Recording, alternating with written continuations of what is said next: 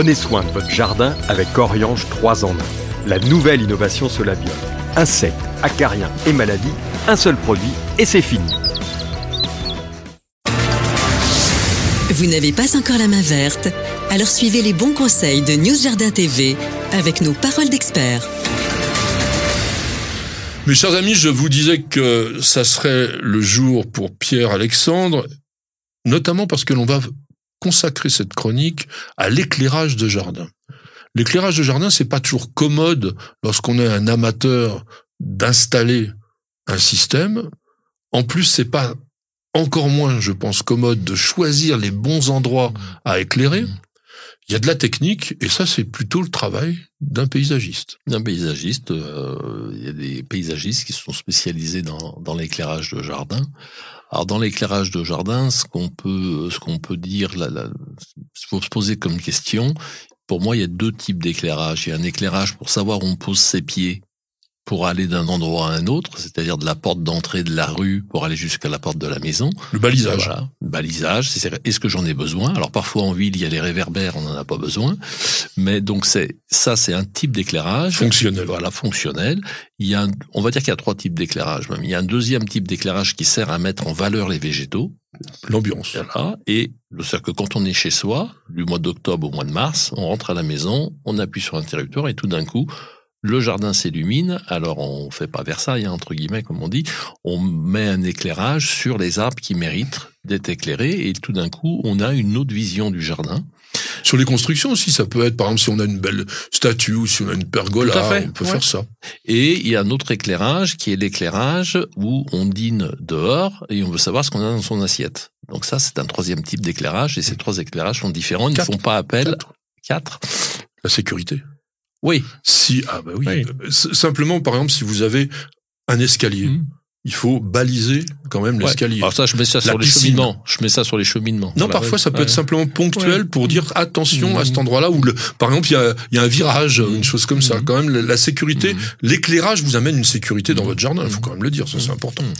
Et euh, oui alors tu parlais aussi de bah, l'ambiance. Alors on va y revenir parce que c'est ça qui est le plus délicat je pense. Tu disais on n'éclaire pas tout. Non, non. Donc on, choisit quoi? Bah, déjà, on va parler du, on va dire du balisage, du, du cheminement. Donc pour le cheminement, euh, généralement, souvent, on trouve des espèces de bornes qui sont des boules, et vous arrivez dans le jardin, vous comptez le nombre de boules qui sont éclairées, parce que vous voyez les boules éclairées. Par contre, ça projette pas de lumière à l'endroit où vous voulez. Donc ça, c'est ce qu'on déconseille pour baliser, éclairer un cheminement, savoir où on met ses pieds, soit c'est ce qu'on appelle des réflecteurs, c'est que c'est une tige avec un spot qui est posé à 80 degrés qui, va projeter la lumière vers le bas. Voilà, il faut en mettre environ tous les 5 mètres, on les met plutôt en quinconce. Autrement, aujourd'hui, il y a des bornes rasantes, donc on pose au sol et qui vont projeter la lumière horizontalement. Voilà. Donc oui, parce qu'il y a une chose qu'on dit pas, c'est qu'il faut éviter d'éblouir la personne. Exactement. Il y, a rien de plus. Alors souvent, euh, nos clients nous disent ah mais je veux des, des éclairages encastrables. Donc ça, je dis pour faire du balisage, c'est très bien, mais si vous passez devant un spot encastrable qui vous éblouit, non, mais ça y est, éblouit, ça fait mal aux yeux. Donc ça, je le déconseille. Ça ne sert à rien. Ça sert juste à baliser, à dire tiens le chemin est là, mais en rien ça vous donne de la lumière là où vous devez poser vos pieds. Voilà. Alors c'est joli, ça peut être joli, mais c'est uniquement esthétique. Donc plutôt des réflecteurs ou des bornes rasantes. Euh, voilà, alors ça peut être aussi mis avec un détecteur, c'est dès qu'on ouvre la porte, et eh ben ça s'éclaire euh, immédiatement. Oui, parce qu'il faut pas éclairer non plus tout le temps. On penser aussi à la vie nocturne. Oui, oui, tout à fait. Donc là, c'est vraiment c'est un, un, un arrosage, un éclairage pratique, c'est-à-dire il fait nuit et je dois savoir que je pose mes pieds. Voilà. Ensuite, on a l'éclairage, donc pour éclairer, mettre en valeur les arbres, les arbustes, les rideaux de graminées, tout ça dans son jardin. Donc là, on va plutôt passer sur des spots, des petits spots qui sont à piquer, c'est-à-dire qu'on a un piquet qui se met dans la terre et qui peut s'orienter, qui peut se bouger. Et là, on éclaire vers le haut. On éclaire vers le haut. Alors, il y a aussi des spots encastrables qui se mettent dans la terre avec un, ils ont l'avantage, c'est qu'on peut passer dessus avec la tondeuse ou on peut voilà. Et l'inconvénient, c'est qu'à l'automne, toutes les feuilles tombent dessus et que si vous voulez éclairer votre jardin, il ben, faut prendre la balayette et aller balayer tous les spots. Donc le spot encastrable et le spot encastrable, généralement autrefois, il éclairait vers le haut. Aujourd'hui, on a des spots encastrables qui sont orientables. Donc ça, ça peut être intéressant sur une terrasse si on veut éclairer un pot le pot plus la plante. Mhm. Mais par contre, il faut absolument que l'ampoule soit modulable, qu'on puisse euh, L'orienter l'or- comme on veut. l'orienter comme on veut. Donc voilà, ça c'est des différents types, euh, ces différents types d'éclairage. Est-ce qu'on va éclairer avec des couleurs? Ça se fait, ça se fait. Il y a plein de là. C'est bizarroïde. Moi, je sais pas ma tasse de thé. Alors après, on va distinguer si on est dans un jardin particulier. Je bon, je vois pas tellement l'intérêt. Après, si c'est dans un restaurant, un hôtel, qu'on veut mettre une mise en scène, qu'on met des choses, voilà, c'est des choses qui sont possibles. Dans, dans un jardin, c'est pas, je dirais que c'est pas ma tasse, c'est pas ma tasse de thé, personnellement. Alors après, il y a différentes puissances Voilà. sur les toits. En fonction, c'est sûr qu'on a parlé du cèdre. Si on doit éclairer un cèdre qui fait 30 mètres de haut et 20 mètres de large, on va pas mettre le même spot que pour un érable du Japon ou un rideau de graminées. Alors, il faut bien faire attention que le spot soit totalement étanche. Hein. Alors, faut faire attention au, au premier prix, hein, parce que souvent c'est des spots qui, au bout de 2-3 ans, ben, vous les mettez à la poubelle. Euh, L'éclairage de jardin, ça coûte un certain prix, donc euh, il faut bien regarder les normes. Il faut vraiment que ce soit complètement complètement étanche. Aujourd'hui, on n'utilise que des LED. Moi, 95, 99% Moi, aujourd'hui, oui, on utilise quasiment que des LED. D'abord pour la première, euh, alors des LED avec une couleur chaude, parce que les LED avec la lumière blanche, on a l'impression de rentrer dans un congélateur. C'est pas, c'est pas très joli. On va être entre 4000 et 5000 degrés Kelvin, hein, parce que la Mm. température de couleur, ça se Euh, mesure en degrés Kelvin. Donc, si on est trop froid, C'est pas très joli. ça fait bleu, Ouais. et si on est trop chaud, ça fait tout rouge, ça Mm. fait bizarre. Ouais. Donc, euh, donc, et l'avantage du LED, c'est que ça dure très longtemps et ça Ah oui. consomme très peu. Donc aujourd'hui, voilà. Et tu le disais aussi, euh, quand on éclaire son jardin, pas le laisser éclairer toute la nuit, pas faire de pollution nocturne pour les animaux nocturnes qui n'aiment pas la qui n'aiment pas la lumière. Alors, sur le plan purement technique, au niveau de l'installation, est-ce qu'il y a des précautions à faire? On est en basse tension? Non, euh, aujourd'hui. Autrefois, on était en basse tension euh, et on mettait les transformateurs avec les problèmes de, de panne, de démonter les boîtiers, changer de transformateur. Aujourd'hui, avec les LED, on passe plutôt en, on est tout en 220. Donc oui, euh, bien entendu, euh, il faut des boîtiers étanches. Alors autrefois, on enterrait tout.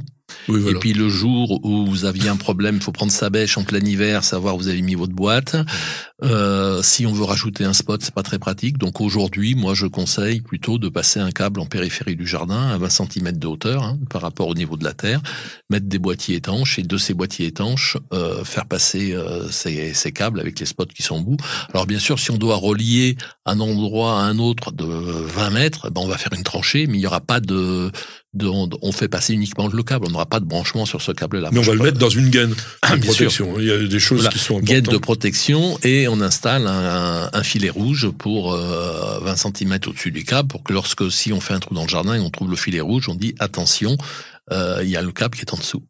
D'ailleurs, il y a une norme euh, qu'on appelle la norme C15-100 qui règle tout ça et qui vous donne ce qu'on appelle un indice IP, c'est-à-dire le degré d'étanchéité de l'éclairage.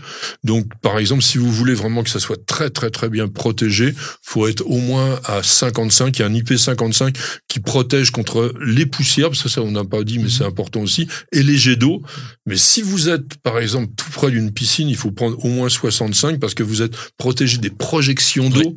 Donc, il y a plein de choses comme ça. C'est pour ça que je disais que c'est quand même plutôt un travail à faire réaliser par un professionnel qui saura choisir avec vous sur le plan esthétique, bien sûr, parce qu'on n'en a pas trop parlé, mais faut que ça soit discret. Mais les spots, on ne doit pas les voir. Voilà. On ne doit pas les voir. Et euh, voilà, nous on utilise vraiment euh, des spots sur lesquels on a vraiment euh, aucun retour. C'est-à-dire que euh, sont installés depuis 10 ans chez des clients et ça fonctionne. Euh, on a dans le passé utilisé des spots qui étaient un petit peu moins chers parce que l'éclairage de jardin ça a un prix, mais au bout de 3-5 ans, bah, les spots euh, vous les jetez à la poubelle quoi. Mhm. Plus euh, alors euh, quand vous faites votre installation d'éclairage de jardin, ce qui est bien c'est d'installer un disjoncteur uniquement pour l'extérieur de façon à ce que si ça disjoncte, votre frigo ou votre congélateur puisse quand C'est même pas que c'est bien, c'est obligatoire par rapport justement à cette norme 1500 qui oblige aussi autre chose, c'est que les prises extérieures doivent être posées à un mètre du sol Mhm. minimum. On n'a Mhm. pas le droit de mettre des Mhm. prises directement dans le sol. Et il faut aussi pouvoir commander à la fois à l'entrée du jardin et depuis l'habitation, l'ensemble de l'éclairage. Alors maintenant, il y a aussi des systèmes, euh, disons, avec télécommande. Oui, ça, c'est vraiment, ça se fait beaucoup. Soit vous avez déjà un interrupteur qui est prévu dans la maison et à ce moment-là, vous pouvez, vous passer de télécommande, soit maintenant vous mettez une télécommande et puis la télécommande, vous pouvez même la fixer à un endroit qui vous sert d'interrupteur parce que le problème de la télécommande, souvent, c'est qu'on la perd. Voilà. ça, c'est toujours le risque, mais en tous les cas, n'hésitez pas à éclairer votre jardin de façon discrète mmh. pour avoir vraiment un autre monde.